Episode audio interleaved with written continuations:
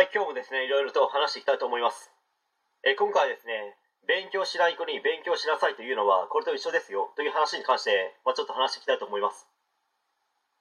まあ、いろんな例えがあると思うんですけど、例えばですね、雨が降っているのにピカピカになるまで洗車をしているとか、油でギトギトの皿を洗剤をつけずに水で洗うとか、母親が子供に対して、ねえねえお母さんちょっと痩せたでしょと毎日聞いてくる、ダイエットをし始めて1週間のお母さんとか、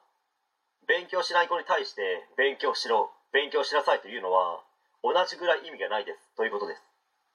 あまりにもですね勉強しなさいとぐちぐちうるさく言っているとそのうちですね勉強しているふりをし始めるかもしれないですよ。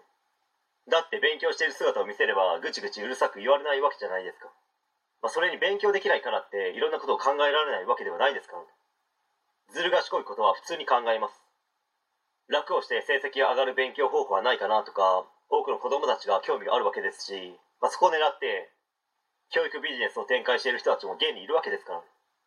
勉強しない子を勉強し続ける子に成長進化させるには意識を変えそれをですね行動に反映させる。これしかないですしこれが最重要課題です、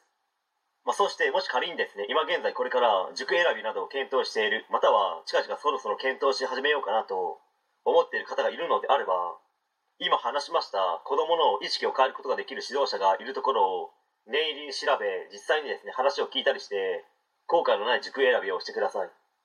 これに関しては小6から中3まで全く意味のない塾に通い偏差値35から38というですね天空にあるバルスとは絶対に叫ぶなというですね校則があった高校に入りその後もですね底辺人生を歩んできた自分が命を懸けて保証します。成績アップがどうとか逆転合格がどうとかそんなものには騙されないでください皆さんの命より大事なお子さんが自分のように必ず後悔することになりますよ。それでもいいですか？それでもいいならば覚悟してくださいね。人生も社会も本当に甘くないですから。以上になります。子育て大変ですけど頑張ってください。応援しています。はい。できました。チャンネル登録の方よろしくお願いします。